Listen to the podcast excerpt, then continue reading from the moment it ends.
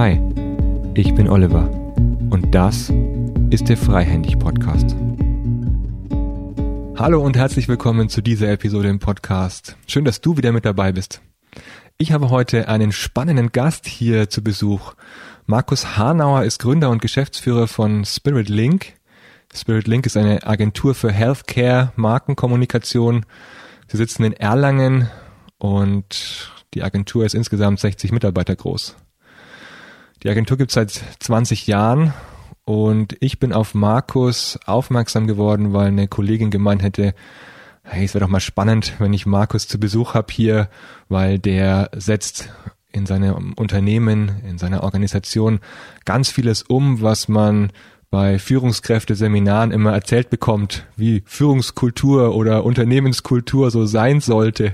Also sie meinte, es wäre spannend, da einfach mal ein paar Einblicke zu bekommen. Und wie ich mit Markus jetzt am Anfang gesprochen habe, hat er auch gemeint, ja, lass uns nicht über irgendwelche fachlichen Themen reden in Richtung Healthcare oder Agenturgeschäft, sondern lass uns über Unternehmenskultur reden. Da, das ist mein Steckenpferd. Da hätte ich gerne ähm, würde ich gerne ein paar Einblicke auch geben. Markus, schön, dass du da bist. Ich freue mich auf die Einblicke bei dir. Vielen Dank, Oliver. Schön hier zu sein. Danke für die Einladung.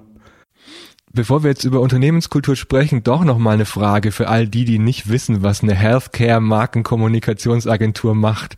Was macht ihr eigentlich? Beschreibt mal ganz kurz für die Hörer, was so euer tägliches Geschäft eigentlich ist. Dann mache ich es an einem Beispiel, Oliver. Ich glaube, es ist am leichtesten. Siemens Healthineers, unser größter Kunde, hat einen neuen genialen Computertomographen entwickelt und will den in einem Jahr auf den Markt bringen. Und wir helfen dem Kunden dann, und das ist oft auf der Kundenseite ein buntes Team an verschiedenen Kompetenzen, für dieses Produkt eine Positionierung zu entwickeln, also strategisch, wie grenzt sich das Produkt von Wettbewerbsprodukten ab? Wie grenzt sich es von anderen internen Produkten ab? Was ist eine gute Geschichte dazu? Was macht das, was zeichnet das Produkt aus? Und danach helfen wir dem Kunden, die Kommunikation aufzusetzen. Das heißt, wie wird der Vertrieb informiert? Wie werden die Kunden draußen erreicht, von diesem neuen Produkt zu erfahren? Welche Kanäle, also digitale Kanäle, Events, verschiedene Medienformate sind dafür sinnvoll. Und dann machen wir auch davon die Sachen, die wir gut können. Wir können nicht alles ähm, und machen dann zum Beispiel Events, Messen machen wir nicht selber. Dann partnern wir dann mit anderen Firmen, die der Kunde zum Beispiel auch schon hat. Das heißt, wir helfen dem Kunden, so ein Produkt, die eine Geschichte zu entwickeln und auf den Markt zu bringen. Und das machen wir rein für Medizintechnik und Pharmaunternehmen. Genau, und mit einem ganz bunten Kompetenzmix bei uns im Haus. Das macht es für mich aus, dass wir ganz unterschiedliche Leute vom Hintergrund bei uns haben. Mhm. Und ähm, ich glaube, bei euch wird auch ganz oft gelacht, so würde ich zumindest mal die Atmosphäre mit dir persönlich beschreiben, oder?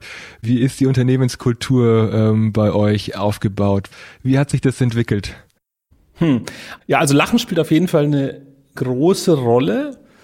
Hm, ich glaube, Lachen ist für mich persönlich einfach was, was Wichtiges, was gut tut, was mir gut tut, was, was also auch mit Freiheit zu tun hat. Mhm. Und, ne, also es gibt ja sehr unterschiedliche Formen von Lachen, aber ein echtes Lachen ist auch ein Zeichen, dass ich da mich einfach frei zeigen kann.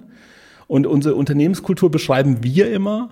Wenn wir es ganz eng versuchen zu beschreiben, beschreiben wir es mit Menschlichkeit und Professionalität. Mhm. Und äh, da könnte ich dir jetzt auch wieder was dazu erzählen. Also früher habe ich gedacht, das ist ein Widerspruch. Also wir haben das früher sogar formuliert mit Spiritlink macht aus Menschlichkeit versus Professionalität und wir versuchen das immer abzuwägen untereinander und auszubalancieren. Und nach und nach habe ich halt gecheckt, nee, das ist überhaupt kein Widerspruch, sondern das kann sich extrem gut tun und tut sich auch gegenseitig gut. Und Lachen ist für mich dann so ein Ding, wo dann Mensch Mensch sein kann. Und mhm. trotzdem kann man irgendwie geile Sachen zusammen machen und für den Kunden machen und gemeinsam erfolgreich sein. Mhm. Ich habe es jetzt nur aufgebracht, weil ich dich ja im Vorgespräch ganz oft lachen habe sehen hier mit mir. Das ist schön. Dann und hat man Spaß. Ne? ja, genau. Und dementsprechend dachte ich mir, das ist äh, bestimmt auch was, was du äh, persönlich in die Unternehmenskultur mit einbringst. Aber wir haben witzigere Leute als mich. Echt? Auf jeden Fall. Ja, ja, ja, klar, noch, noch natürlich. Natürlich. Wie schön. Wie bist du da drauf gekommen, Spirit Link zu gründen? Ich habe noch im Ohr, du hast recht früh äh, in deinen Lebensjahren die Agentur gegründet. Mit 21, oder? Ist das richtig? Ja, ja also mit 21 habe ich die GmbH gemacht, gestartet mit Freunden. Und die Gründung als GBR war dann schon ein bisschen vorher. Also ich war mal echt so Jungunternehmer, ne? jetzt bin ich 43. Mhm. Und das ist entstanden eigentlich aus einer Unsicherheit raus, weil ich nach meinem Abi und nach dem Zivildienst nicht wusste, was ich machen will. Meine Eltern sind beide Lehrer und da, ich wusste, ich will nicht Lehrer werden, weil ich immer Angst hatte, äh, autoritär sein zu müssen. Ja. Mhm. Hattest du zwei autoritäre Eltern? Nee, gar nicht, gar, gar nicht, nicht, gar nicht. Aber ich habe mir immer gedacht so, oh Gott, mit den Kindern umgehen und da muss ich denen sagen hier, was, was ich, ne? Ich hatte immer Angst vor den Kindern, da glaube ich auch. ich war einmal bei äh, solchen, ich erzähle jetzt mal kurz eine witzige Geschichte, da war ich irgendwie so Betreuungsschüler, das macht man glaube ich in der neunten Klasse und dann hatte ich fünf Klässler irgendwie betreut, dann waren wir in Nürnberg auf dem Christkindlesmarkt und mhm. war da so ein echt süßes Mädel, die fragt mich, Markus, kann ich mal von deinem Bratwurstbrötchen beißen? Und dann sage ich, ja klar, und dann gebe ich ihr das Bratwurstbrötchen, beißt sie einmal ab, schmeißt sie auf den Boden und schaut, was ich mache. Das war auch wieder so ein Punkt, wo ich mir gedacht habe, boah, nee, sowas will ich eigentlich nicht öfter haben. naja, gut, das war jetzt ein kleiner äh, Seitenausflug. Oder? Ich habe dann mich entschieden, weil ich so unsicher war, dass ich ein Praktikum machen will, um zu schauen, ob das insgesamt was für mich ist. Ich hatte die Fantasie, dass vielleicht Marketing, Werbung was für mich sein könnte. Mhm. Und dann habe ich mit einem Vater eines Freundes von mir, habe ich zwei Abende Bewerbung geschrieben für ein Praktikum. Ich hatte mir also in den Kopf gesetzt, nach dem Zivi mache ich ein Praktikum und schaue dann mal ein halbes Jahr, ob das was für mich ist. Und wenn das was für mich ist, dann studiere ich was in die Richtung. Ja, mhm. und habe dann diese Bewerbung geschrieben mit ihm und am Ende des zweiten Abends sagt er zu mir, Markus, warum machst du das Praktikum nicht eigentlich bei mir? Und dann habe ich gesagt, ja, was, was machen Sie denn? Ja, ich bin Marketingleiter bei Siemens Medizintechnik. Mhm. Da schließt sich also schon der, der Bogen. Ne? Und dann habe ich angefangen bei ihm in der Abteilung, der hat gesagt, der bräuchte jemand, der aus dem Digitalen kommt. Und ich habe hab meine ganze Jugend, war ich immer ein, ein Digitaler und ein Nerd und habe viel Zeit im Rechner verbracht und habe dann da sechs Monate bei Siemens gearbeitet, habe Internetseiten gemacht, habe mit Agenturen zusammengearbeitet und so ist dann letztendlich die Firma entstanden. Da ist eine Werkstudententätigkeit draus geworden. Ich habe dann studieren angefangen, habe dann äh, für die immer mehr Sachen gemacht, die ich auch nicht konnte und äh, die haben mich dann immer gefragt, Markus, kannst du uns hier eine 3D-Animation machen? Kannst du uns hier irgendwie mhm. was was programmieren? Ich habe dann oft gesagt, nee, kann ich nicht, aber ich habe halt Kumpels, die das können und dann äh, haben die gesagt, ja, dann gib es doch einfach hier deinen, deinen Freunden weiter und rechne es über deinen Werkstudentenvertrag ab. Und so ist dann nach und nach die Firma entstanden, bis wir irgendwann das komplette Intranet für so ein großes Geschäftsgebiet gelauncht haben. Und dann hat dieses Intranet auch noch die, die Umfrage zwischen den Vertrieblern weltweit gewonnen, was das beste Intranet ist. Und dann haben sich die Aufträge bei uns total überschlagen. Oh, wow. Und das waren halt, wir haben es halt als rein Studententruppe gemacht und die anderen waren halt teilweise von großen Firmen wie äh, Accenture oder Publicis gebaut. Und dann haben sie es hat sich bei uns total überschlagen und äh, ich habe dann sehr sehr viel gearbeitet und habe dann eine Gürtelrose bekommen mit mhm. Mitte 20. Mhm. Und dann war irgendwie klar so Stresserkrankung, jetzt muss ich mich oder jetzt darf ich mich entscheiden. Studiere ich jetzt weiter oder mache ich die Firma? Und dann habe ich mich entschieden, die Firma zu machen, weil ich gesagt habe, das Studium kann ich ja immer noch wiederholen oder nochmal neu starten, wenn, wenn das mit der Firma nichts wird. Mhm. So ist die Firma entstanden. Okay. Wie hat dein Umfeld darauf reagiert? Mmh meine Eltern haben total unterstützend reagiert. Meine Freunde, da waren auch viele ja in die Firma dann mit involviert, mhm. fanden das spannend. Mhm. Ne, ich glaube, das ist dann schon interessant, wenn dann im Umfeld jemand irgendwie sowas tut. Positiv mhm. insgesamt. Ich glaube, das war eher dann teilweise, dass ich mir einen Stress gemacht habe, wie die dann das auf Dauer sehen und dass ich halt unbedingt beweisen wollte, dass es die richtige Entscheidung war. Und äh, das hatte ich dir im Vorgespräch auch gesagt, dass ich dann teilweise da auch ähm, dann falschen Fokus gesetzt habe in den Anfangsjahren, ja. Auf zu viel Wachstum und auf falsche Dinge, ja. Mhm. Ähm, naja, mit 21 ein Unternehmen oder eine Organisation zu gründen, ist ja schon auch ein großes Ding. Kann man schon vorstellen, dass da durchaus erstmal die Last auf den eigenen Schultern liegt, da was draus zu machen, wenn man nicht den klassischen Weg geht, erstmal zehn Jahre irgendwo intern Erfahrungen zu sammeln oder Studium zu beenden. Also im Grunde die ganzen klassischen, den klassischen Weg zu beschreiten und die klassischen Schritte zu gehen. Kann ich mir gut vorstellen, dass da erstmal Druck auf dir gelastet hat. Wie hat das dann ausgesehen? Äh, möchtest du das erzählen, äh, was, was dann auch dazu geführt hat bei dem Wachstum? Welche ja, klar. auch eine Krise gab. Du hast ja, ja schon ja, im Vorgespräch genau, erwähnt, ja, aber. Genau. Nee, das ist auch eine nette Geschichte so und die ist ja auch ich denke, das ist ja auch, auch lehrreich oder ich, ich teile das auch manchmal, wenn ich mit Leuten spreche, die jetzt sich neu selbstständig machen. Also ich hatte dann zwei Jahre nach Gründung hatte ich einen Anruf von der Bank bekommen ich wollte eigentlich am nächsten Tag mit Kumpels in Urlaub fliegen und habe dann einen Anruf von der Bank bekommen, Herr Hanauer, Sie sind insolvent. Mhm. Ja. ja, genau. Urlaub abgesagt, also den Platz an, an einen anderen Kumpel abgegeben, der heute bei uns Geschäftsführer ist. Mhm. Ähm, der war damals sogar nicht in der Firma. Und dann das Wochenende nicht mit den Freunden, sondern mit dem Steuerberater zugebracht und rausgearbeitet, nee, wir sind nicht insolvent, aber die Bank ist da nicht auf einer falschen Fährte, sondern das ist schon alles ganz schön knapp. Und wir haben mhm. einfach viel zu viel Fokus gesetzt auf Wachstum und zu wenig auf die Rendite geschaut. Und das waren einfach schon ordentlich rote Zahlen, die wir da geschrieben haben. Und ich erkläre es mir jetzt mit dem Abstand, den ich habe, so, dass ich einfach gesagt habe, naja, das, mir war es damals total wichtig, schnell zu wachsen, weil das, ich glaube, aus meiner momentanen Stand meiner Selbstanalyse der leichteste Punkt ist, um nach außen zu beweisen, dass es eine gute Entscheidung war, so mhm. diesen Weg zu gehen, ja. Mhm. Also ich kon, konnte meinen Eltern oder irgendwie Freunden oder sowas leichter zu erzählen, wir sind jetzt zu fünf, wir sind jetzt zu sieb, wir sind jetzt zu zehnt, ja. Mhm. Und das war sicher zu schnell. Ja. Und solange die Zahl ansteigt, ist fürs Umfeld auch dann natürlich genau. äh, äh, das gute Zeichen gegeben. Ah, okay, da läuft alles gut, das passt alles genau. wunderbar und der Junge ist auf Kurs. Ja, ja, genau. Alles fein. Müssen uns keine Sorgen machen. Mhm. Mhm. dann hat sich aber doch anscheinend ganz gut entwickelt jetzt mit sich 60 Mitarbeitern nach dieser Krise. Also das ist schon für mich so, dass dieser blöde Spruch, aus Krisen lernt man am meisten. Für mich ist da schon viel Wahres dran. Mhm. Und ich denke, jede Krise, also da gibt's viele, die ich erzählen könnte von, von der Firma Krisen, die wir durchlebt haben. Das waren immer die ganz großen Lerngeschenke. Die tun zwischendrin, also währenddessen richtig weh und danach ist uns nach und nach so Einzelaspekte immer bewusster geworden. Okay, das gehört auch noch dazu, das ist auch noch wichtig. Ah, das ist vielleicht, jetzt haben wir gerade überstrapaziert in der Phase, das ist vielleicht nicht so wichtig wie das andere Thema, was wir schon mal auf dem Schirm hatten.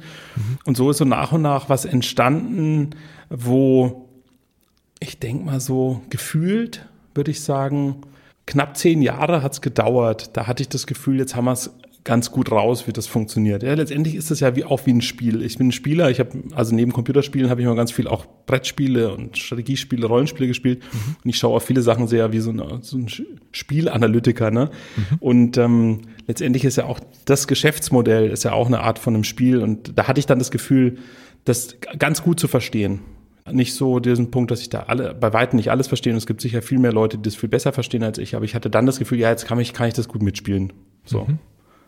Und da lief es dann einfach auch sehr stabil jetzt seit, seit vielen Jahren und auch sehr, sehr gut, wo ich auch sehr dankbar für bin. Mhm. Aber die Krisen waren alle wichtig dafür. Und das heißt nicht, dass jetzt alles grün ist, ne, bei uns, Oliver. Also wir haben nein, auch nein. jetzt weiterhin unsere echt Schwierigkeiten und und immer wieder die neuen Themen. Und aber diese grundlegenden Sachen, die sind, äh, die haben wir nicht mehr in der Intensität wie am Anfang. Also wir kriegen jetzt keine Anrufe von der Bank mehr. Ja. In dieser Form. Ja. Wahrscheinlich, wahrscheinlich, wahrscheinlich nur, weil sie eure guten Zahlen sehen. Ja, die, die mögen uns. Drüber. Ja, eben. ähm, ich fand den Punkt spannend, dass du gesagt hast, zehn Jahre hat es gedauert, bis du so ein Gefühl dafür entwickelt hast, für die, fürs Spiel. Ein Kollege von mir, der hat immer wieder gesagt, wenn es um Unternehmensentwicklungen geht, dann hat er immer wieder die Hoffnung, dass in ein oder zwei Jahren eine Unternehmensentwicklung so weit ist, wie er sich gerne wünscht. Und meistens, also derjenige ist jetzt schon in Rente, ähm, also er blickt mhm. auf viele Jahrzehnte zurück, in denen er Geschäftsführer war und verschiedene Institute auch geleitet hat.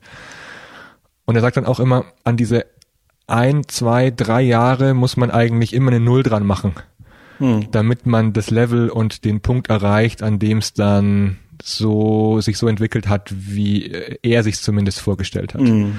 Das fand ich gerade interessant, da so eine Parallele ja. zu sehen zu dem, was du gesagt hast. Eigentlich mhm. hat es zehn Jahre gebraucht, bis bis du ja nicht nur die Elemente verstanden hast, sondern in denen du dich auch spielerisch mit den Elementen bewegen konntest und innerhalb des Spielfeldes ein Gefühl hattest, da, da jetzt mitspielen zu können. Mhm. Auch eine lange Zeit, oder? Ja, Zehn ja, Jahre? Klar, total. Das will vorher sagt keiner hören, ne? Also das ist auch wenn man genau wenn man über Kulturveränderung spricht, ne? Und Unternehmensentwicklung. Ähm, und dann sagt man ja, das wird fünf Jahre dauern, wird acht Jahre dauern, das will ja niemand hören. Mhm. Leider. Aber realistisch gesehen, ich glaube, du kannst Unternehmenskultur dauert richtig lang, die, die stark zu machen und zu formen und es geht richtig schnell, die kaputt zu machen. Mhm. Mhm. Wie so viel im Leben, ne? Genau, ja, danke, dass du mal den Bogen spannst zur Unternehmenskultur. Äh, mir geht's ja auch oft so, wenn ich als Berater in eine Firma komme und dann sag, gerade der Wunsch da ist, Unternehmenskultur zu entwickeln, dann ähm, sage ich auch immer, naja, das dauert einfach, das braucht Zeit. Das ist kein Kick-off, den wir machen und drei Workshops und dann hat sich alles verändert, sondern das ist eine längerfristige Angelegenheit, an der Kultur etwas zu verändern. Also die Erfahrung hast auch du gemacht mit den Jahren. Ja. Komplett. Weil was heißt eine Unternehmenskultur? Ja. Also das ist ja schon die Frage, was ich mir darunter vorstelle. Was bedeutet mhm. das? Und also für mich, ich hätte jetzt auch, würde auch gerne deine Definition hören, Oliver, was du dazu denkst, weil da hast du sich äh, viel mehr Fachexpertise als ich. Für mich ist es schon das ganze lebende System und Gefühl, wie Menschen miteinander umgehen. Ja? Und das ist, das heißt, es geht um eine Persönlichkeitsveränderung perspektivisch und Entwicklung von Menschen und von gewissen Spielregeln wieder, die die sagen, wie gehen wir miteinander um und was ist uns wichtig und was ist uns nicht wichtig und was ist akzeptabel, was ist nicht akzeptabel. Und das kann ich halt nicht irgendwie aufschreiben und sagen, ab morgen machen wir das so, sondern das ist einfach ein ganz, braucht ganz viele Berührungspunkte, glaube ich. Und ganz viel Auseinandersetzung miteinander und Verständnis dass das sich irgendwie verändert. Ja? Mhm. Und braucht ein sehr bewusstes Gestalten und gleichzeitig auch ein hohes Vertrauen, finde ich, und auch einen, eine Lockerheit zu sagen, manche Sachen werde ich davon nicht gestalten, die habe ich nämlich einfach nicht in der Hand, wie die sich entwickeln. Und das ist auch fein so. Also auch ein Vertrauen zu haben, dass es auch Entwicklungen gibt, die man eben nicht in der Hand hat. Ich glaube, mhm. das ist auch ein wichtiger Teil. Jetzt willst du meine Definition hören, oder? Ja, gerne. Also ich arbeite oft mit diesem Dreieck, bei dem oben Strategie steht, auf dem unten beim einen Eck steht sind Prozesse oder Strukturen und im anderen Eck steht dann die Kultur. Also dieses klassische Organisationsentwicklungsdreieck und ja in Abgrenzung zu den anderen beiden Punkten äh, sehe ich äh, Kultur, also an sich beeinflussendes System, äh, je nachdem, welche Strategie da ist, je nachdem, welche Strukturen und Prozesse gelebt werden, desto eher werden auch Unternehmenskultur, Rituale und Umgangsweisen beeinflusst oder treten eher zutage äh, als andere. Und gleichzeitig sehe ich auch den Punkt, den du gesagt hast, dass mh, mm, oft Unternehmenskultur damit zusammenhängt, die unbewussten Vorgänge, die unbewussten, die unbewusste Kommunikation, die unbewussten Rituale ins, erstmal ins Bewusstsein zu bringen und dann den Dialog darüber auszuhalten, weil meistens heißt es nämlich, dass man äh, oft Unterschiede sieht oder dass man oft auf Widersprüche stößt, die eben, wenn man sie im Unbewussten lässt, dann man, man denkt, alle wären sich einig und laufen in die gleiche Richtung oder alle wären, alle stimmen der Strategie und der Richtungen, die die Organisation sich entwickelt, zu und so weiter. Und wenn man da aber näher hinguckt, dann glaube ich, kommen die Dissens oder äh, auch die kommen die Widersprüche zutage und die auszuhalten und daraus was Produktives zu machen, ist, glaube ich, die Herausforderung. Mhm. Das wäre jetzt meine spontane hm, Hin Hinleitung zur Unternehmenskultur, auch wenn das kein, keine feste Definition ist, die ich irgendwo so gelesen hätte, sondern wie sie mir einfach jetzt gerade äh, einfällt. Ja, danke. Mhm. Deswegen, ich bin noch gar nicht so richtig schlüssig, ob sich Unternehmenskultur, wie viel, wie viel kann man verändern und wie viel wird einfach von außen beeinflusst oder ist durch bestimmte Strukturen und Gegebenheiten dann äh, ergibt sich da draus bei wie viel Anteilen kann man sagen, da setzen wir jetzt einen Schwerpunkt und, und, und die Punkte verändern wir. Aber ich, vielleicht können wir es abgleichen, wenn wir ein paar Beispiele bei dir sehen, ähm, mhm. wie, wie, wie du im Moment Unternehmenskultur bei dir wahrnimmst, bei euch in der Agentur und ja, wie, wie du das Gefühl hast, da auch Einfluss nehmen zu können, beziehungsweise an welchen, welche Dialogformate, welche, welche Möglichkeiten es gibt, auch äh, zur Veränderung beizutragen. Mhm. Du hast vorhin schon erwähnt, ihr habt verschiedene Runden, in denen ihr euch immer wieder zusammensetzt und unterschiedliche Themen besprecht, sei es strategisch oder auf Mitarbeiterebene oder auch sogar zu Gehaltsrunden, hast du gesagt, macht ihr, habt ihr da wahrscheinlich viele feste Formate etabliert nach und nach, die, bei denen ihr über solche Themen redet oder äh, was, was gibt's für, für Foren oder Formen bei euch? Also ich glaube, wir haben sehr viele Formate, wo Leute sich wo Leute sich begegnen und wo, wo Austausch passiert. Mhm. Mit teilweise sehr intensiver Methodik, mit teilweise sehr freien, sehr wenig Methodik. Und das andere, glaube ich, was ja extrem Unternehmenskultur prägend ist aus meiner Sicht, ist das, was dann wirklich so im Alltagsgeschäft passiert und wie dann damit umgegangen wird. Also das sind ja dann genau die, die Themen, wo vielleicht Konflikte passieren zwischen Menschen, wo dann die Frage ist, ist es, passt es so? Oder ist es ist das jetzt gemäß gewesen oder ist das eigentlich, wollen wir so miteinander umgehen? Ist das wichtig, dass es da mal vielleicht in, in irgendeiner Form zur Sprache kommt? War die Form richtig oder war das zu viel? Also ich denke, das ist die, die andere Dimension neben den Prozessen und den, den Formaten, was auch ganz wichtig ist, einfach so diese Verhaltensresonanz, ja, die ganz prägend ist. Und da bist du letztendlich, wenn du das weiter denkst, glaube ich, ja bei einer Persönlichkeitsentwicklungsfrage. Also mhm. wie sind die Leute, die jetzt Verantwortung dann tragen für die Spielfeldgestaltung, wo stehen die gerade von ihrer Persönlichkeitsentwicklung und was, was denken die übers Leben und über Menschen, ja? Was ist denn die Menschenbilder letztendlich von denen? Mhm. Ähm, machen wir aber jetzt, jetzt ähm, um mal konkreter zu gehen, ich gehe jetzt mal auf so eine Formatebene rüber, ja. Mhm. Und ich nehme jetzt mal unser Nehmen wir unsere Pizzarunde. Die haben wir gerade jetzt diese Woche gehabt. Habe ich gerade erzählt, weil du gefragt hast, wo komme ich gerade her. Diese Woche war unsere Pizzarunde für mich prägend. Die heißt Pizzarunde, weil es da normalerweise Pizza zu essen gibt. Jetzt gerade ist die natürlich virtuell. Das heißt, es gibt keine Pizza. Und wir treffen uns dreimonatlich mit dem ganzen Team. Und das Ziel der Pizzarunde ist, dass jeder in der Firma eine Übersicht bekommt, wo stehen wir gerade als Firma da. Das ist das Primärziel und das Sekundärziel ist, dass eine Diskussionsfläche da ist, über die Firma zu sprechen und über Veränderungen zu sprechen und auch Wünsche zu äußern oder Fragen zu stellen. Die läuft so ab, es gibt eine Einführung, die macht typischerweise oder eigentlich immer ich, die ist so 10, 15 Minuten, da erzähle ich noch mal ganz kurz was zur Methodik und der Kern ist eigentlich, die Kennzahlen zu bringen. Also ich lege einfach offen hin, wie oft war unser Auftragseingang, wie war unsere Leistung, also ist unser Umsatz, wie war unsere Rendite. Also die Leute kennen bei uns auch die kompletten EBIT-Zahlen. Wie schaut unsere Kundenzufriedenheit aus? Wird sich die verändert? Und dann ist meistens noch ein bisschen so ein philosophischer Teil mit dran, wo ich ein bisschen emotionaler auf einer Metaebene dann spreche, was so vielleicht gerade aus meiner Sicht, was ich mir gerade für Gedanken mache, da habe ich jetzt so ein Frühlingsbild gezeigt und habe über äh, unsere Vision lautet der Erfolg verglücklichen und ich habe gesagt, dass ich denke, dass Erfolg verglücklichen in Pandemiezeiten was anderes ist als zu Zeiten, wie wir es halt aus vorherigen 20 Jahren kennen. Und ich habe mir ein paar Gedanken gemacht, wie schaut denn verglücklichter Erfolg zu Pandemiezeiten aus? Habe ich ein paar Gedanken mit dem Team geteilt und sie auf so eine Gedankenreise eingeladen. Und danach ähm, teilt sich dann in drei jetzt gerade virtuelle Räume auf. Das heißt, jeder von uns drei Geschäftsführern hat einen virtuellen Raum, hat da ein Thema und äh, die Leute rotieren dann von Raum zu Raum immer in 20 Minuten Taktung mit 10 Minuten Pause zwischendrin. Und jetzt mal ganz konkret, mein Zimmer war dieses Mal, wie geht's uns als Firma? Ja, da habe ich einfach noch mal tiefer in die mhm. Zahlen und noch mal tiefer in ein paar Kundenerlebnisse noch mal rein und ein paar Punkte noch mal geteilt mit dem Team, warum ich glaube, dass wir gerade, warum es uns sehr gut geht. Der Gunther, der eine Geschäftsführer, hat ein Zimmer gemacht zum Thema Kundenentwicklung. Also wie entwickelt sich unser Kundenportfolio, wie entwickelt sich unser Leistungsportfolio von den Projektarten, die wir anbieten. Was sind da für gute Entwicklungen? Was sind, wo wollen wir noch mehr schaffen? Und der Heiko, der dritte Geschäftsführer, hat sich mit dem Strategiethema nochmal mit dem Team geteilt zum Thema Zielorientierung. Also wir wollen noch zielorientierter mit unseren Kunden zusammenarbeiten.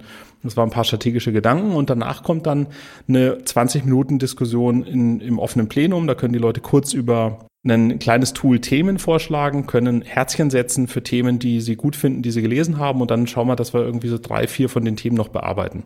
Mhm. Das ist ein ganz etabliertes Format, das machen wir jetzt seit, ich denke, das haben wir echt schon im zweiten Jahr oder sowas angefangen, also wirklich knapp 20 Jahre machen wir das jetzt schon in unterschiedlichsten Formen. Also früher waren das waren die Pizzarunden bekannt und ich habe auch noch mal hier äh, danach nach der Pizzarunde dem einen Kollegen gesagt, der schon ewig dabei ist, ja, ich hatte echt Schiss früher vor der Pizzarunde. Die waren super hitzig. Also da mhm da ging es richtig zur Sache. Also da war es überhaupt keine Seltenheit, dass irgendwie ein, ein Mitarbeiter, eine Mitarbeiterin dann richtig hitzig so in so einen Kampf auch rein ist mit uns und uns dann irgendwie angegriffen hat und dann haben wir wieder verteidigt und dann, das war halt, ne, Früher waren die Pizzarunden um 18 Uhr, es gab Pizza und es gab Bier, ja.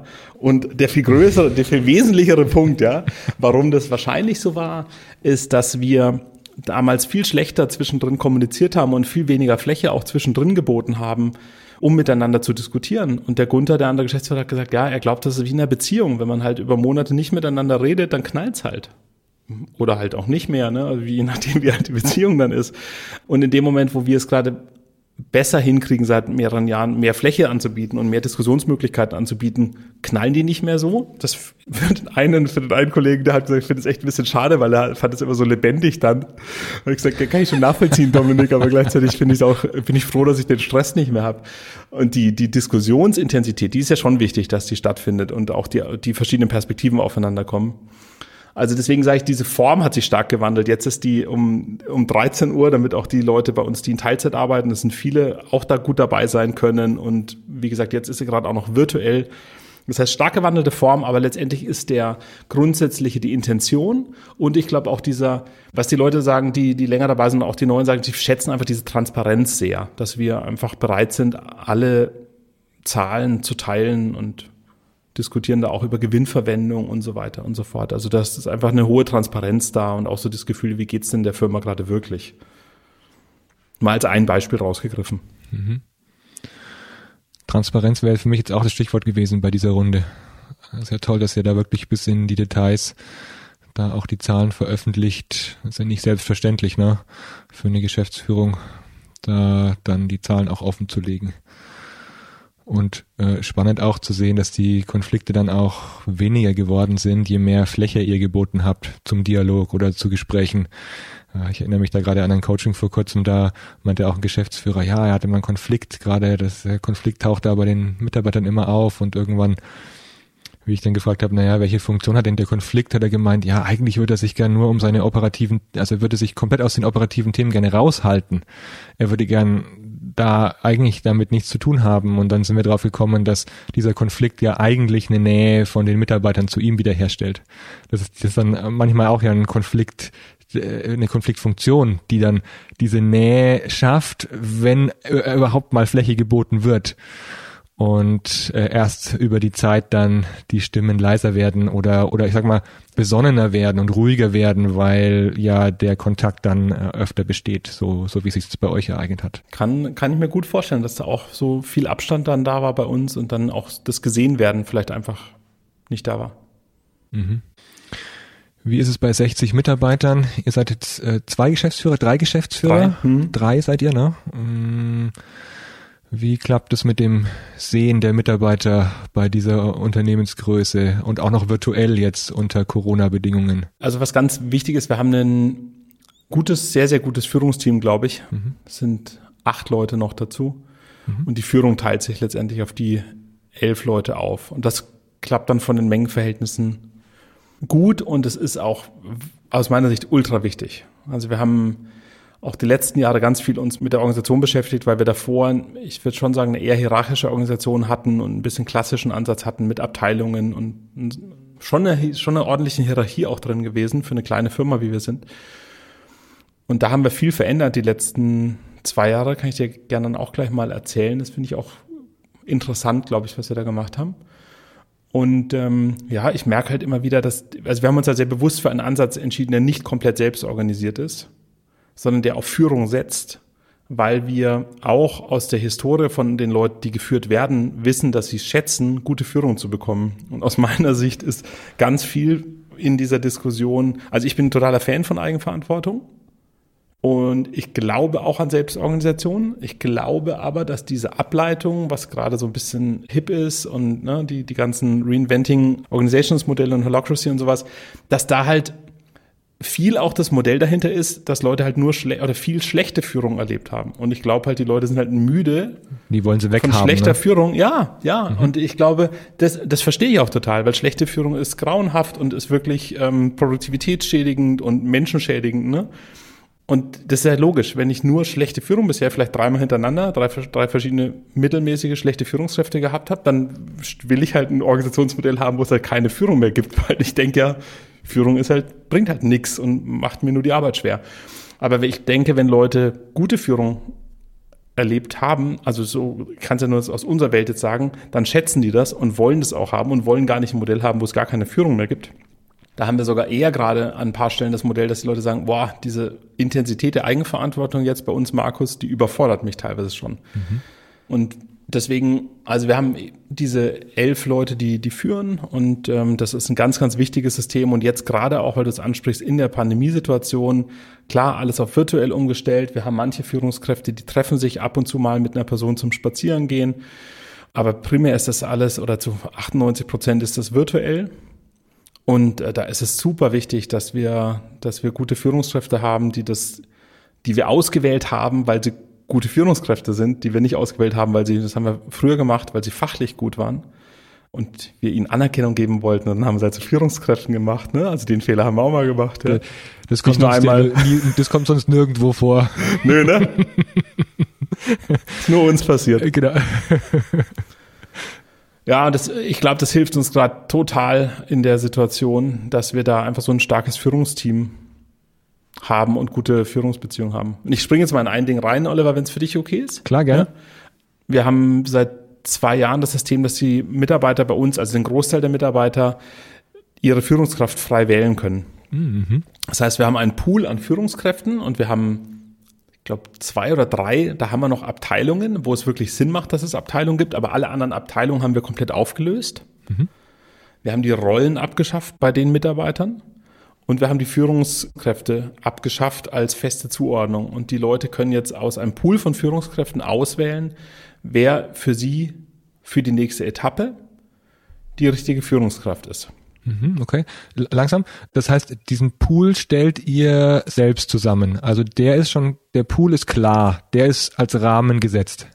Der Pool ist als Rahmen gesetzt mhm. und zwar gesetzt aus den Leuten, die wir da sehen. Also ja, das ist ein Auswahlverfahren und das sind dann halt auch Leute, die eine systemische Führungskräfteschulung hinter sich haben. Also die sind wirklich und sehr, sehr, ich würde auch sagen, sehr trainiert sind, ja. Mhm. Sehr geschult sind und ja, genau. Das ist an der Stelle auch der gleiche Pool gewesen, den es schon vorher gab. Wir haben nur halt die, die Abteilung aufgelöst und haben dann gesagt, Ihr könnt entweder bei der Führungskraft bleiben, bei der ihr bisher schon wart, aber ihr könnt auch jederzeit wechseln. Es gibt jetzt keine festen Führungskräfte mehr. Und sind es dann auch, also tauchen zig Fragen bei mir schon wieder auf, mhm, ja? Gerne, gerne, her damit. In, in, so einer Konstellation. Ja, ähm, schön. Wie ist dann die Verteilung, mh, mm, oder ich, ich habe eine Fantasie davon, wie es funktioniert. Ja. ja. Ich bin ja jetzt nicht Teil des Systems. Deswegen, mhm. einerseits haben diejenigen dann ja auch eine Führungskraft, die, an diese sich andocken.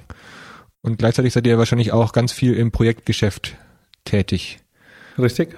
Äh, wie, wie kombiniert ihr diese, diese zwei Ebenen? Oder gibt es noch mehr, die ich nicht sehe?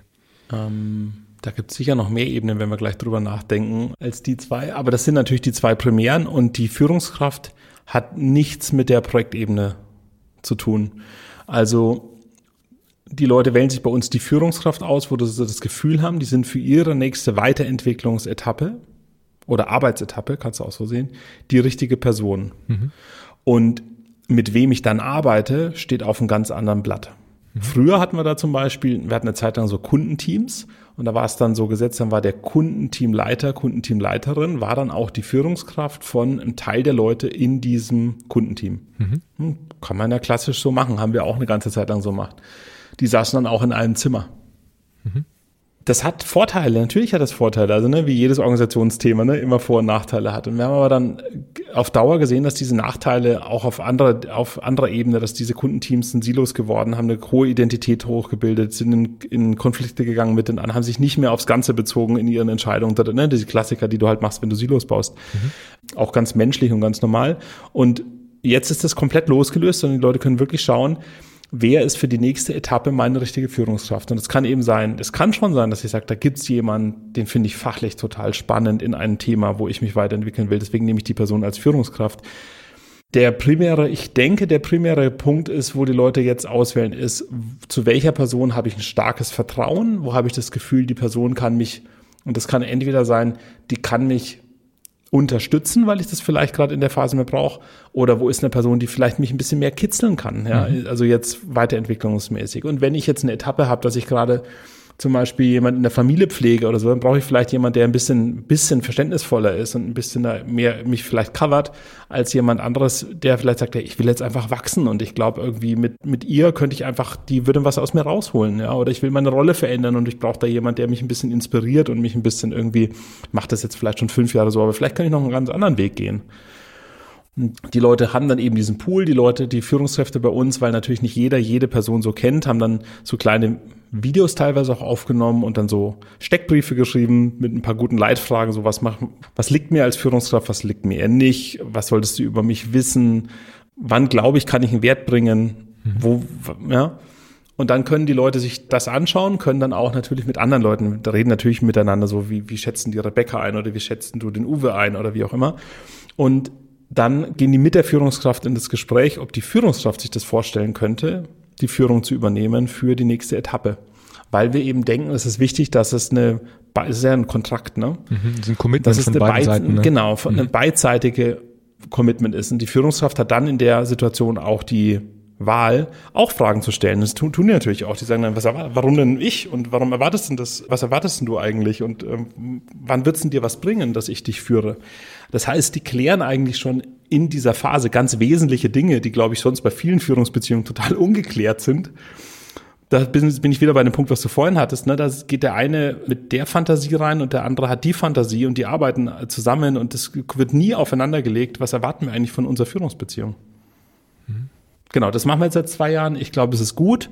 Ich glaube, es ist nicht fertig, wie, wie so weniges irgendwie bei uns und ich glaube immer generell ist weniges fertig und wir arbeiten da einfach dran und entwickeln das halt kontinuierlich weiter und probieren da einfach gerade mal aus. Mhm. Wie macht ihr das dann bei Stellenausschreibungen? Also wenn jemand neu kommt, dann weisen wir der Person erstmal eine Führungskraft zu. Mhm. Und dann weiß die Person nach einem Jahr gibt's die erste Wechselmöglichkeit. Mhm. Und nach einem Jahr gibt's auch für die anderen eine Wechselmöglichkeit oder genau. wie ist der Turnus? Du kannst auch zwischendrin wechseln. Wir haben nur gesagt, wir wollen halt jetzt kein Führungskräfte-Hopping haben, aber ja. das hat noch überhaupt nicht stattgefunden. Es ist interessant, ne? wir haben auch nur 20, als wir das initial eingeführt haben, haben auch nur 20 Prozent gewechselt. Mhm. Mhm. Also fand ich auch wenig. Aber da war schon viel Passung da und das ist, findet immer mal wieder statt, aber es ist nicht super viel. Mhm. Ja? Mhm. Naja, wenn ich mich jetzt in den Mitarbeiter hineinversetze, dann gibt's äh, da erstmal viel, viel größere Freiheiten. Also die Wahl überhaupt zu haben, legt mir meine Verantwortung in den eigenen Schoß und damit fühle ich mich schon viel, viel freier ähm, agieren zu können und auch genau, die Wahl zu haben, wenn es mal wirklich vielleicht zu richtig. eng wird. Also eng meine ich, dass es einen Konflikt gibt oder dass es äh, schwierig wird in der Führungs- und äh, geführten genau. Rolle. Dann genau. kann man auch wechseln. Also äh, ein Stück ja auch eine Ausweichmöglichkeit aber auch eine freie Wahl, sich an denjenigen zu halten, der eben, wie du gesagt hast, mal für diese Phase in meinem Leben oder in meiner Entwicklung eben auch besser ist. Genau.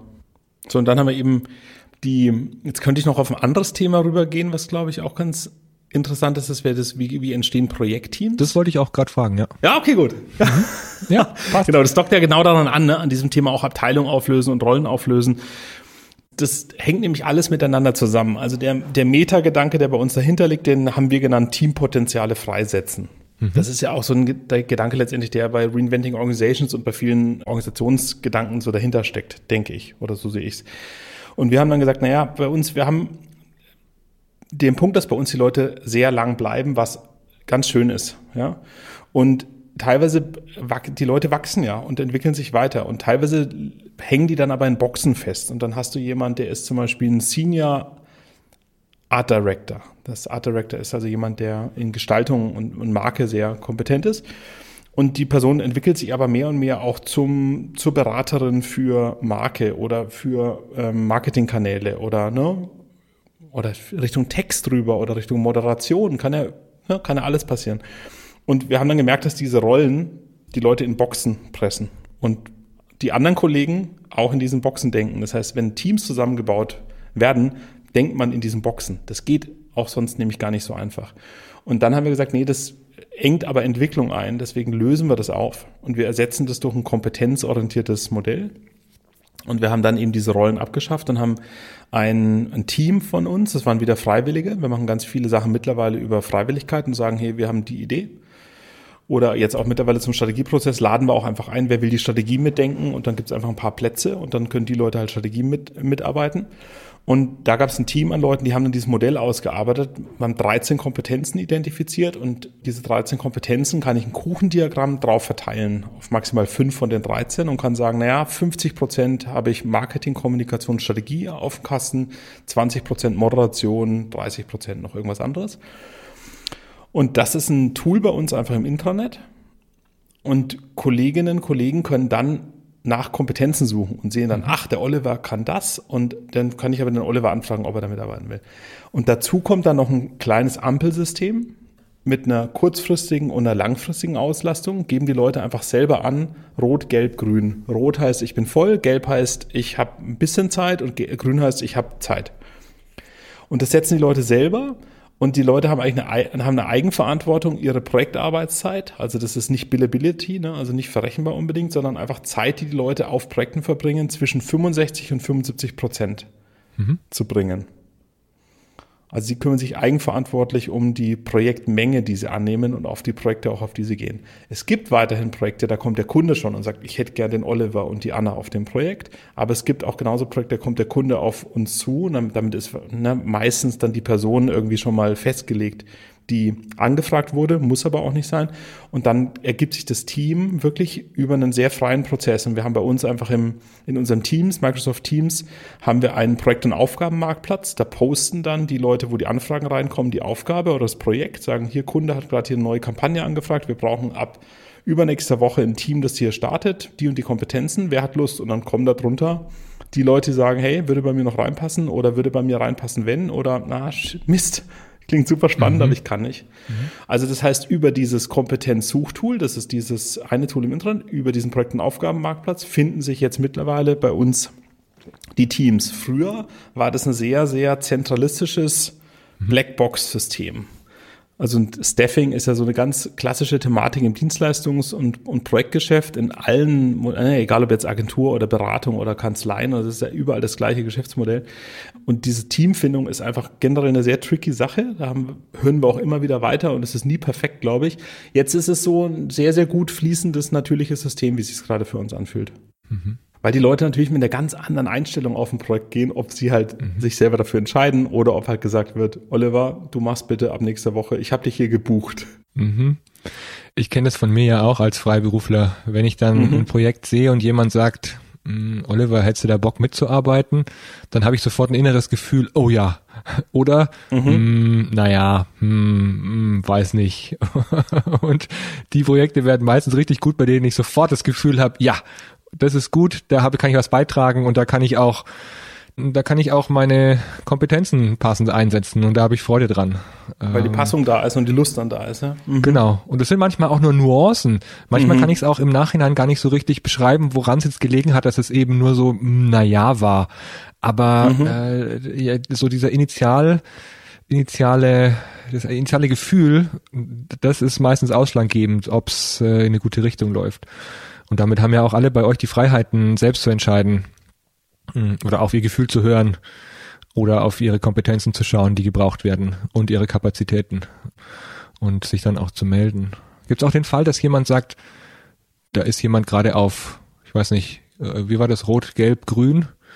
Da ist jemand gerade auf grün und ich spreche denjenigen an und sag, dein Projekt, du bist ja gerade gar nicht da ausgelastet, ich hätte dich jetzt gerne in dem Projekt drin.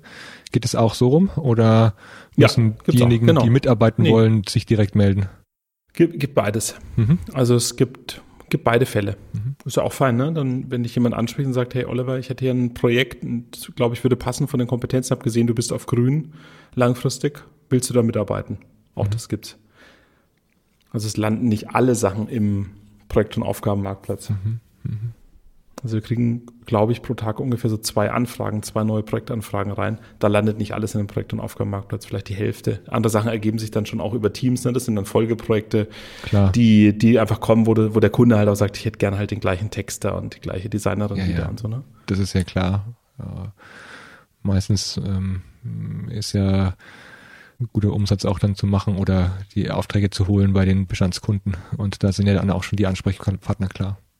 Wow, coole Tools. Also coole Prozesse habt ihr da gebaut für die Projekte und auch für die Führungskräfte. Auswahl. Schön. Ja, danke. Danke. Das ist also von außen jetzt mal gesprochen, wow, toll. Beeindruckt mich so auf den ersten Blick. Ähm, das hast du ja auch noch gesagt, naja, beim Thema Persönlichkeitsentwicklung, das spielt auch noch eine große Rolle beim Thema Unternehmenskultur. Äh, was macht ihr da oder welche, also jetzt, jetzt waren wir eher so unterwegs, dass wir gesagt haben, naja, was bietet ihr an oder was habt ihr gebaut, aber wie ergibt sich auch Persönlichkeitsentwicklung bei euch oder wie, wie, wie, wie würdest du das Thema für dich auch greifen? Also ich, das ist eine, das ist eine große Frage, finde ich, Oliver. Ne? Also, weil jetzt Dafür ist sagen, der Podcast da. Ja, das ist schön. Dann, wenn auch die Denkzeit da ist. Na klar. Weißt du, weil einfach diese Frage, wie entstand bei mir Persönlichkeitsentwicklung? Ja, also das eine ist, die eine Quelle, die ja relativ klar und plump ist, ist dann so äußere Interventionen wie Coachings, die ich, die ich mitgemacht habe oder gute Impulse mit anderen Unternehmern oder Seminare, die ich irgendwie mitgemacht habe oder sowas, ne? Bücher, die ich gelesen habe, ja, die die zum Nachdenken bringen. Ich glaube, dass das Relevantere, na wohl kann ich gar nicht so sagen. Das weißt du, das will ich eben nicht sagen, weil ich gar nicht weiß, was da welchen, welche Rolle gespielt hat irgendwie. Ne, sind ja dann auch private Entwicklungen und Gedanken, die ich mir mache oder dann eben auch genau die Krisen, über die ich vorhin gesprochen habe. Das war, also ich kann mal eine eine so eine Entwicklung von mir darstellen, die glaube ich wichtig ist für uns als als Firma. Die habe ich auch schon oft intern geteilt. Das ist so dieses Thema Harmonie und Konflikte. Mhm ich komme so historisch aus einer stark harmoniefokussierten Familie. Also meine Kindheit war sehr von Harmonie geprägt und da ging es auch immer viel drum, dass nach außen hin das alles irgendwie harmonisch ist und mhm. dass wir lieber nicht streiten, so ähm, meine Schwester und ich oder auch mit meinem Cousin. Und ich habe da Streiten nicht, also im positiven Streiten, ne, nicht, nicht gelernt. Ja. Und ich habe dann das auch entsprechend am Anfang in den ersten Jahren mit der Firma so umgesetzt, also habe ich versucht. Beispiel, wir hatten dann einen Programmierer eingestellt, wir waren damals überhaupt nicht gut im Auswählen von Leuten. Letztendlich hat sich rausgestellt, der kann wirklich nicht gut programmieren. Mhm. Super netter Typ, aber kann nicht gut programmieren. Und haben wir halt zu spät gesehen. Ja. Und dann habe ich halt mit ihm ein, ein Gespräch geführt und halt gesagt so, hey, ja, das, ist total nett, dass du hier bist und das verständlich mich total gut und das, ne, so richtig in Watte gewickelt. Mhm. Und dann gab es irgendwie so diesen Einsatz so, ja, und ich, also wenn das nicht auf Dauer besser wird, dann wird es in der Probezeit nicht, ne? Und aber insgesamt ist total gut, ne? Also ich habe ihm nichts gesagt, ja. Ich habe ihm nichts gesagt, weil ich so harmonisch machen wollte. Und danach bin ich aber wieder zu den anderen Geschäftsführern und habe gesagt, nee, er weiß jetzt Bescheid. Und er wusste natürlich nicht Bescheid. Das war super mhm. assi von mir, das so zu machen. Aber ich dachte, das ist ja nett von mir, das so zu machen. Aber ich habe halt erst weinende Menschen gebraucht und selber weinen gebraucht, um zu realisieren, was ich da mache, wenn ich so mit Menschen umgehe. Und dass es eben nicht menschlich ist, zu schonen. Mhm. Und ich kann ja mitfühlend und warm, mit einer warmen und wohlwollenden Intention mit jemand klar sagen, was aus, aus meiner Sicht Sache ist und was ich brauche und was für mich geht und was für mich nicht geht das ist halt ein ganz, ganz langer Prozess, ne, mhm. den ich da, der ist auch nicht fertig.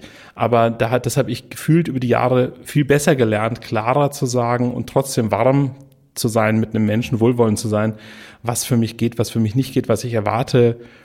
Und das hat dann auch viel in der Firma geprägt. Also ich glaube, in, die ersten, in den ersten Jahren der Firma war das echt schwer, mit mir Konflikte auszutragen, weil wir natürlich Leute eingestellt haben, die da viel besser waren als ich in Konflikt zu gehen und kritische Dinge anzusprechen. Und ich habe, ich war halt immer total überfordert, ne? Mhm. Ja, das ist so als ein Persönlichkeitsentwicklungspunkt, ne? Also wo dann die Realität dir halt so sagt, so warte mal, das, äh, du, du meinst es vielleicht gut, aber du tust Schlechtes damit, ja. Mhm. Eigentlich gut gemeint, aber dann doch nicht das erzielt, was du dir da ja. vorgenommen hattest. Wir haben das mal als, ähm, als ein Jahr haben wir das mal auch vor zehn Jahren oder sowas als Führungskräfte-Motto gehabt, schonen schadet, hieß das. Uns ein Jahr mal so als Fokus gesetzt für die Führungskräfteentwicklung. Ja, da kommen ja zwei verschiedene Aspekte mit jetzt zusammen. Einerseits die Art und Weise, wie du das Gespräch suchst ja. mit dem Mitarbeiter und worum es eigentlich geht. Ja. Also Sach- und Beziehungsebene. Ja. jetzt mal in den klassischen Kommunikationsbegriffen gesprochen und sind die kongruent. Und äh, so wie ich dich jetzt äh, gehört habe, hast du für dich jetzt einen Stil entwickelt, in dem du eben die kritischen Dinge auch aussprechen kannst und gleichzeitig aber auch in Beziehung bleibst. Und mitfühlend, wie du ja. gesagt hast, ähm, einfach auch den Kontakt halten kannst, auch wenn du etwas unbequem Versuche ich, das ist mein Ziel. Ne? ja, das ist das ja gelingt auch. mir nicht immer, ne? Also ja, jetzt klar. auch, also es gelingt mir auch oft nicht, aber tendenziell ja. Mhm. Ich hatte auch jetzt die letzten Woche wieder, die letzten Wochen wieder Situationen, wo es mir nicht gelungen ist, wo wir aber dann hier einfach so eine Art haben, miteinander umzugehen, sowas halt aufzuräumen, ja, mhm. und dann miteinander zu reden. Und gestern war ich mit einer Kollegin spazieren und haben gesagt, ja, wir waren halt irgendwie so auf Gelb von der Beziehungsebene, wir arbeiten jetzt 16 Jahre zusammen, wir waren halt jetzt auf Gelb und es ist halt gut, dass wir waren mal spazieren und das ist wieder alles grün und wieder eingeräumt, weil wir halt beide miteinander klar sind, wir meinen es gut miteinander mhm. und wir wollen halt Gutes füreinander. Aber manchmal und dann kommt sicher auch gerade die Situation, ähm, die uns umgibt, dazu, die uns dann manchmal dünnhörtiger macht oder dann vielleicht schneller austeilen lässt. Die ist dann eben, und wenn dann nicht die Zeit da ist und der Raum auch da ist, das aufzuräumen, die es dann vielleicht auf eine falsche Interpretationsebene bringt, ja. Mhm. Ähm, ist dann das Thema Persönlichkeitsentwicklung mm, bei euch in der Firma auch äh, irgendwie, ich sag mal, von euch bewusst irgendwo angesiedelt? Also nehmt ihr euch dafür Zeit? Gibt es dafür Raum? Gibt es Raum für solche Gespräche oder äh, ist es jetzt eine Führungsmitarbeiter-Thematik oder mh, mm, wo, wo taucht das Thema Persönlichkeitsentwicklung bei euch auf? Das taucht an, an ganz vielen Stellen auf. Ich glaube, wir haben ganz viele Angebote in der Firma dafür und wir haben einen gewissen also ich würde es so formulieren gerade, ich finde es auch eine ganz spannende Frage, was ist da zulässig, was ist da nicht zulässig? Mhm. Ja? was ist da gemäß, was nicht gemäß? Also ich finde das eine, ich habe neulich mal das, glaube ich, so formuliert, dass ich gesagt habe, ich habe eine gewisse Erwartungshaltung eine gewisse Offenheit. Mhm. So, das ist jetzt nicht, ist mir bewusst, dass das nicht gut definiert ist. Wir schauen, dass Leute, die da keine Offenheit für haben, was schwierig ist, ne? weil es immer eine situative Geschichte ist. Oder halt auch eine, eine ähm, wie erleben wir eine Person im Vorstellungsverfahren. Ja? Aber wenn wir da das Gefühl haben, jemand hat da keine Offenheit, dann holen wir die Person nicht zu uns. Mhm. Beispiel, wir haben so ein dreistufiges Vorstellungsverfahren und die Jacqueline, unsere geniale Personalerin, die führt immer Feedbackgespräche mit den Personen nach dem ersten kleinen Gespräch und dann der zweiten Runde.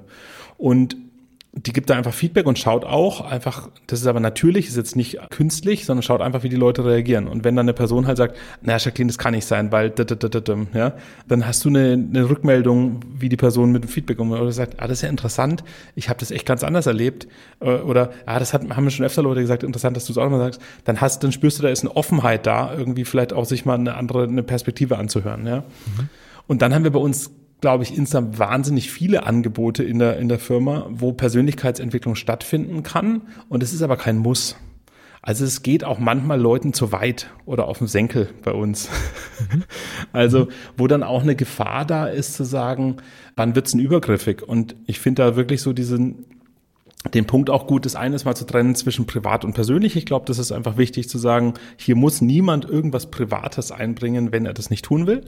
Und das andere ist, wir wollen uns aber als Menschen begegnen. Und wenn wir wirklich als Menschen ohne Maske, ja, mit genug Schutz, aber ohne Maske, ja, miteinander in Kontakt gehen hier und arbeiten wollen, dann ist es eine persönliche Begegnung, ja. Mhm. Also wir haben für alle Leute Feedback-Trainings, die zu uns kommen. Wir haben Stresskompetenzschulungen für Leute zu uns kommen. Und ein Kollege zum Beispiel, der, der lang dabei ist, der hat mal zu mir gesagt, Markus, jetzt checke ich das eigentlich erst, was wir seit, seit so langer Zeit schon machen. Und dieses ganze Thema, wie wir hier Feedback geben und Feedback nehmen und das immer wieder üben und halt ne, auch ganz viele Methoden auch haben, um dann, oder Kontaktpunkte haben, damit es halt auch passiert das hat mein Privatleben komplett verändert und ich bin da so dankbar dafür, weil mein Privatleben einfach, meine Beziehungen in meinem Privaten sind so viel besser geworden, noch das, was ich bei SpiritLink gelernt habe. Da habe ich mir gedacht, das ist geil. Ja, also wow, wenn wir toll. da irgendwie was beitragen können, dass Menschen irgendwie dann bessere Beziehungen haben, das kommt mir sinnvoll vor. Ja. Mhm.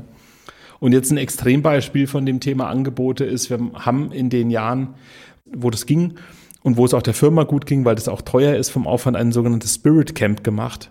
Da haben wir dann die ganze Mannschaft eingepackt und sind drei Tage, zwei Nächte in ein äh, irgendwie ein Hotel gefahren, nette Umgebung und haben sieben Coaches mitgenommen, mhm. unterschiedlichste Foki und die Leute konnten sich von den sieben Coaches vorher drei auswählen mit denen sie arbeiten wollen in Kleingruppen. Und dann gab es insgesamt eben drei Sessions und drumherum noch schönes Programm mit dann irgendwie auch so viel Gemeinschaftszeit im Plenum, aber auch viel Spaß und Party und alles drum und dran. Und da gab es auch halt ähm, Psychotherapeuten äh, aus München, äh, mhm. den Wilfried de Philipp, so den weisesten Menschen, den ich jetzt mhm. bisher äh, kennengelernt habe. Kenn ich, ja. Wilfried kennst du auch, ne? Und der hat halt dann mit den Leuten dann gearbeitet, vor der Gruppe, vor den Kollegen. Mhm. Und da wird's dann auch persönlich, sehr persönlich und dann wird es auch privat, weil es dann zum Beispiel auch um Kindheitsthemen geht. Und dann finde ich es auch total fair, wenn jemand sagt, das will ich nicht machen vor Kollegen. Mhm. Ja? Aber ich finde es auch fair, sowas anzubieten und zu sagen, nee, es geht aber auch. Mhm. Wenn ich das machen will und die anderen das auch machen wollen, können wir das ja auch machen und in einem geschützten Rahmen dann solche Gespräche zu führen weil ich es einfach als ein Geschenk finde, sowas machen zu können. Und das Geschenk wollte ich gerne mit den anderen teilen und deswegen haben wir uns dafür entschieden, das zu tun. Aber da gab es auch danach sehr kontroverse Diskussionen bei uns im Team. Ist das zu viel? Mhm. Finde ich zulässig, die, die Frage und ja, finde mhm. ich wichtig. Ja, schön zu hören, dass ihr da aber viele Angebote macht. Erstmal dafür offen seid und auch die Art und Weise, äh, Feedback zu geben an die äh, jeweiligen Bewerber und dann zu gucken, gibt es da eine Resonanzfähigkeit, mit der man arbeiten kann oder, oder, oder die, die grundsätzlich erstmal da ist, unabhängig von den fachlichen Themen. Äh, das ist ja auch schon mal so eine kulturelle Passung, die ihr ja genau, abcheckt und genau. auch schaut, passt derjenige äh, zu uns und ähm, können Passen wir, wir zu ihm, ja, also ne, also genau, ja, ja. überleg dir mal, du kommst dann irgendwie als eine Person, die dann zu was blöd findet oder unzulässig findet, danach in so einen Laden, wie wir sind, da drehst du durch, glaube ich. Sagst du, spinnen die hier alle? Jetzt werde ich schon wieder gefragt, wie es mir geht. Ich will hier hinkommen. Ich will nicht gefragt werden, wie es mir geht. Ich will arbeiten. Und das interessiert doch nicht, wie es hier äh, dem Markus oder dem Oliver geht. Wir mhm. wollen doch arbeiten. Das ist doch egal. Mhm. Ich habe auch paar Kumpels, wo ich weiß, die arbeiten genau so und für die ist das genau fein so und das ist dann mhm. doch nicht richtig oder falsch. Ich kann nur sagen, was für uns halt passend ist und nicht. Mhm. Ich muss ehrlich sagen, ich habe mich immer geschaut davor, in solche Arbeitskontexte zu gehen und habe dann eben die Freiberuflichkeit gewählt, weil ich mhm. keine Organisationen gesehen oder gefunden habe in der Zeit, in der ich mich umgeguckt habe, die auf so eine Art und Weise funktioniert haben, weil ich eben ja mir immer dachte, ich verbringe meine meiste, die meiste Lebenszeit verbringe ich in der Organisation oder arbeite und mhm. dann sollte das auch mit Menschen sein oder mit Kontakten oder auch mit in einem Umfeld, in dem ich mich wohlfühle, in dem ich das Gefühl habe, auch wachsen zu können oder beim Wachsen unterstützt zu werden. Mhm. Und das ist etwas, was ihr fördert. Deswegen freut mich das ja für alle, die da Schön. Anschluss finden und die, die vielleicht jetzt in, äh, die in meiner Situation stecken, nur vielleicht äh, 10, 15 Jahre früher und mhm. sich umgucken und sich überlegen, oh, ähm, äh, vielleicht ist die Konzernwelt oder die, die Businesswelt, die, die in vielen Organisationen immer noch gang und gäbe ist, vielleicht nicht ganz meins, sondern eher ein bisschen ein äh, eine Organisationskultur, die ich würde mal, mein Bild ist gerade, es ist etwas wärmer bei euch als woanders. Mhm, schön. Ja, glaube ich auch. Und ich glaube auch, Oliver, dass es mehr und mehr Organisationen gibt und auch Gründer gibt, die so ticken und einfach sagen, komm, wir machen das anders. Und das ist doch, also dieser Irrglaube, dass nur wenn man irgendwie kalt miteinander umgeht, dass dann der Erfolg kommt, ist doch Quatsch. Mhm. Ja.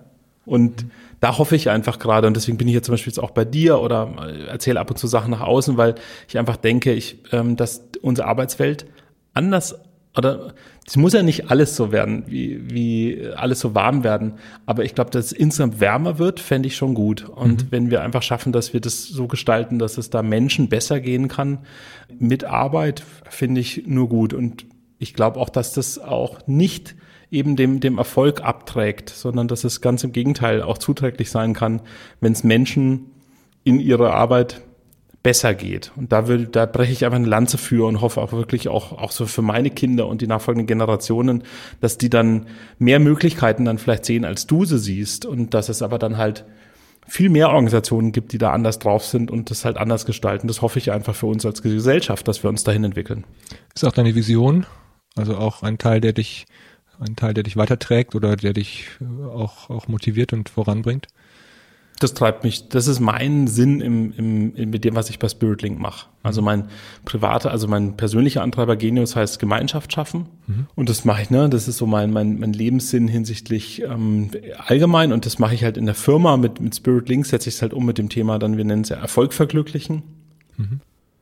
Und wenn ich jetzt nach außen denke, dann ist genau der Punkt, dass ich mir denke, ja, ich glaube, dass das wäre total gut und das wäre sinnvoll, wenn ich irgendwann mal abtrete. Dann, mhm. äh, dann so, ja, da habe ich vielleicht ein bisschen was dafür getan, dass es ein paar mehr Arbeitsplätze gibt, die erfolgreich sind und wo es Menschen besser geht als in den klassischen Modellen, die man halt sonst so vorfindet. Mhm, eine schöne Vision.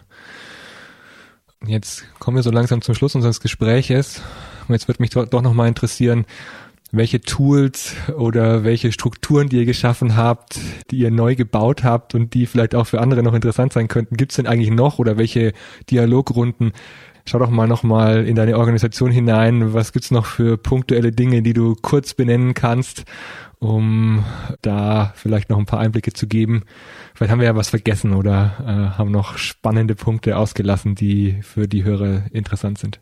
Ich kann eine, eine Methode teilen, die wir vor ein paar Jahren eingeführt haben, die ich komplett übertragbar finde auf ganz viele Organisationen. Ich, natürlich muss es von der, von der Kultur einigermaßen passen, aber die, ich glaube, das passt auch in eine Kultur, die ganz anders ist als unsere und trotzdem funktioniert die. Und zwar heißt die, ist jetzt bezogen damals auf einen Jahresabschluss, heißt gemeinsamer Jahresabschluss, geht aber auch zum Jahresanfang und geht auch zu jeder anderen Zeit. Das ist einfach eine Teamaufladung.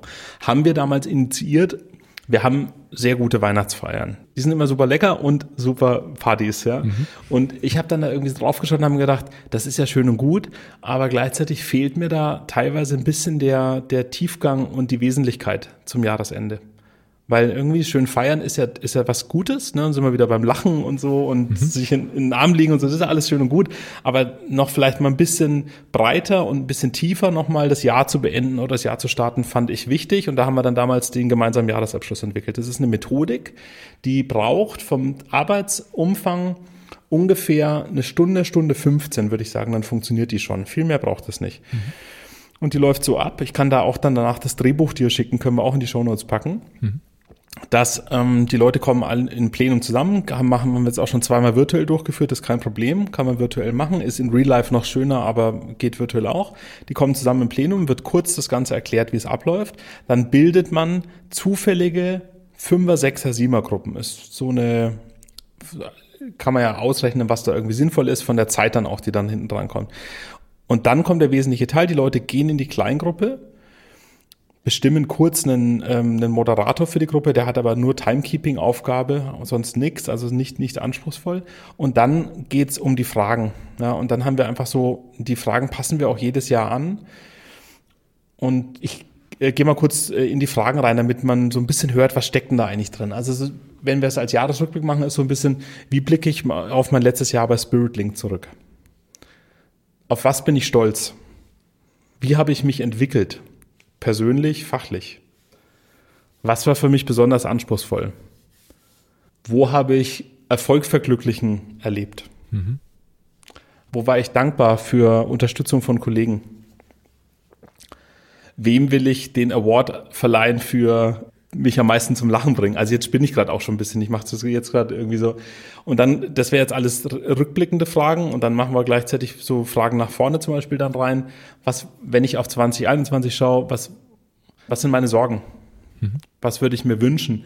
Woran will ich gerne arbeiten? Also, das, ne, du bist ja auch jemand, wie ich dich jetzt erlebt habe, der Fragen schätzt und da steckt natürlich dann die Arbeit drin und das meine ich auch so ein bisschen unternehmenskulturbezogen. Die kann ich halt softer machen, die Fragen, die kann ich tiefer machen, die kann ich irgendwie fordernder machen, die kann ich auch einfacher machen. Und dann machen die Leute 15 Minuten Stille im Stillen, Gedanken zu diesen Fragen und jeder schreibt einfach für sich, Manche denken auch einfach nur dazu, zu diesen Fragen nach oder schreiben sich was auf. Und dann kommen einfach fünf Minuten pro Person, sagt nur eine Person was zu den Antworten, die sie dazu geben will. Und da ist eben eine ganz wichtige Rahmung. Ihr sagt nur was in der Intensität, wie ihr es sagen wollt. Und da gibt's Leute, die machen das relativ oberflächlich, weil es ihnen vielleicht gerade an dem Tag irgendwie nicht danach ist, jetzt irgendwie tiefer zu sprechen. Es gibt dann Leute, die dann sehr, sehr wesentlich und sehr, sehr persönlich sprechen. Und die anderen hören nur zu. Das ist eben ganz, ganz wichtig, weil es ein anderes Zuhören ist als das, was bei den meisten Meetings sonst stattfindet. Und nachdem eine Person was gesagt hat, können kurz Leute, da ist so zwei Minuten immer Zeit, eine Resonanz geben. Was hat mich besonders angesprochen? Hey, wo habe ich ein Leuchten in deinen Augen gesehen? Mhm. Wo habe ich irgendwie so mitgefühlt mit dir, weil das einfach ein Scheiß war, was da irgendwie war, vielleicht bei dem Projekt oder sowas, ja. Mhm. Hey, wo finde ich, bist du irgendwie zu ungnädig mit dir oder kannst du ruhig stolz sein oder sowas drauf, ja. Gib eine kurze Resonanz und dann kommt die nächste Person. Hey, was da in dieser Stunde passiert an Intensität, ja, das ist so geil, ja. Und dadurch, dass diese Zufallsgruppen zustande kommen. Ne? Bei uns sind teilweise relativ starke Projektteams, die sind dann arbeiten dann teilweise mal intensiv so ein Jahr zusammen und die sind dann total eingespielt. Aber dadurch, dass so Zufallsgruppen entstehen, kommen eben genau mal Leute zusammen, ne? aus der Verwaltung dann noch jemand dann dazu oder jemand aus einem anderen, der hauptsächlich für einen anderen Kunden arbeitet, wo dann plötzlich ganz andere Konstellationen entstehen. Dann bekommen die dann voneinander was mit, was die sonst nie mitbekommen. Und das ist, glaube ich, wirklich eine Methodik, die ist gut übertragbar auf, auf andere Organisationen. Und die kann man auch jetzt machen, um irgendwie mal wieder das Team in der Form zusammenzubringen, wo es vielleicht gerade ja auch an vielen Teamkontakten fehlt und wo ich glaube, wo viele Team- und Kulturakkus gerade sehr leer sind. Mhm. Ich kenne die Methode ja auch schon aus Wiesloch mit den Spiegelungsübungen. Also mhm. äh, sie, sie, dockt bei mir an mhm. und ähm, ich kann mir gut vorstellen, welche Wirkung das auch bei dir im Team und auch im, in der Organisation hat. Schön, dass das ihr das Schöne da ist natürlich, übertragen ja, habt. Das Schöne ist, Oliver, sorry, wenn ich dich da unterbreche, der, der, in dem, das weißt du ja auch, in dem Moment, wo man öfter solche Methoden verwendet, wie dieses, wir denken nach und schweigen, wir haben gute Fragen. Nur eine Person redet, die anderen hören nur zu. Jetzt gibt es Resonanz.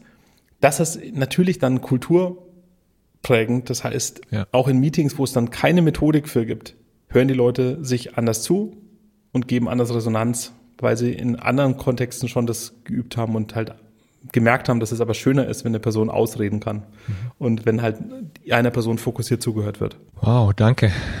Dann Gerne. schauen wir, dass wir die Methode auch noch äh, irgendwo in die Shownotes mit reinpacken und da einen Ort Gerne, dafür finden. Und ähm, jetzt zum Ende unseres Gespräches würde ich gerne noch wissen, gibt es irgendein Buch, Fachbuch oder Belletristik, das dich geprägt hat, das du empfehlen könntest? Also ein Buch, was ich gerade zu dem Thema Unternehmenskultur sehr stark empfehle, ist The Culture Code. Mhm. Das fand ich jetzt, das letzte, was ich vor zwei Jahren oder so gelesen habe, fand ich total super zu dem ganzen Thema Unternehmenskultur und Teams. Und ich schaue jetzt gerade mal, ich habe da, äh, ich habe so eine, so eine Leseliste von Büchern, die mich geprägt haben. Also ich habe da so Kategorien Business, ich habe eine Kategorie Persönlichkeitsentwicklung, Lebensführung. Ne? Kommunikation, Psychologie, Philosophie, sonstiges. Oh, geiles Buch, was ich total empfehlen kann, ist äh, so ein Underdog-Buch, das kennen nämlich noch nicht so viele. The Art of Gathering mhm, okay. von Prior Parker. Super geil. Dockt halt komplett an bei meinem Genius, ne, Gemeinschaft mhm. schaffen. Aber die ist ein Facilitator und hat ganz viel in Sozialkontexten, politischen Kontexten gearbeitet, aber auch in Business-Kontexten gearbeitet und in Privatkontexten gearbeitet. Und hat sich ganz viel mit dem Thema beschäftigt, wie kommen denn eigentlich Menschen zusammen und wie entsteht denn Gemeinschaft, wenn Menschen irgendwie zusammenkommen. Mhm. Und das ist so inspirierend für mich gewesen, dieses Buch. Und die hat jetzt gerade mit der New York Times einen Podcast gemacht zum Thema Together Apart, wo sie sagt, wie kommen oh, wir denn wow. in virtuellen Zeiten so. Das ist wirklich jemand, gibt auch einen tollen TED-Talk von der, mhm. die das Thema super verstanden hat, finde ich, und die toll redet und mit einer ganz tollen Art mit super schönen Beispielen noch irgendwo sagt, das ist total schief gegangen und das ist total gut gelaufen und so und woran lag das? Also ganz, ganz anschaulich The Art of Gathering Prior Parker. Super. Toll, danke für den Buchtipp. Gerne. Den packen wir auch noch in die Show Notes mit rein. Und dann sage ich jetzt danke, Markus. Danke für diese inspirierenden Einblicke bei dir in die Unternehmenskultur. Und ich merke auch, bin ein bisschen traurig drüber, dass ich nicht 10, 15 Jahre jünger bin und äh, wir uns dann getroffen hätten, weil dann hätte ich nämlich vielleicht gesagt, ey, ich hätte Bock da mitzuarbeiten oder in so einer Organisationskultur mich auch einzubringen. Aber ja, danke für dein Wirken und ähm, wie schön zu sehen, dass du da Gemeinschaft schaffen kannst und gleichzeitig erfolgreich bist. Sehr gerne, Oliver. Und ich glaube, du brauchst nicht traurig sein, lass uns einfach gemeinsam da was dafür tun, dass sich die, die Welt da draußen ein bisschen irgendwie verbessert. Ich denke, da haben wir einen sehr ähnlichen Antrieb und ja. haben Freude auch an, an ähnlichen Dingen und lass uns einfach schauen, irgendwie, dass wir das alles verbessert kriegen. Da glaube ich dran, dass das werden wird. Mm, sehr Vielen gerne. Dank, dass ich hier sein konnte. Na klar. Danke für deine Zeit und jetzt erstmal alles Gute. Danke, Oliver. Ciao, Markus. Ciao. Danke fürs Zuhören bei dieser Episode. Wenn dir der Podcast gefällt, erzähle es gerne weiter. Teile, like oder abonniere den Podcast. Du findest alle Infos dazu auf www.freihändig.net. Freihändig mit AE. Wenn du mit mir arbeiten möchtest, dann schau auf meine Homepage oliver-könig.net. König mit UE alles Gute und auf ein freihändiges Wirken und Leben. Dein Oliver.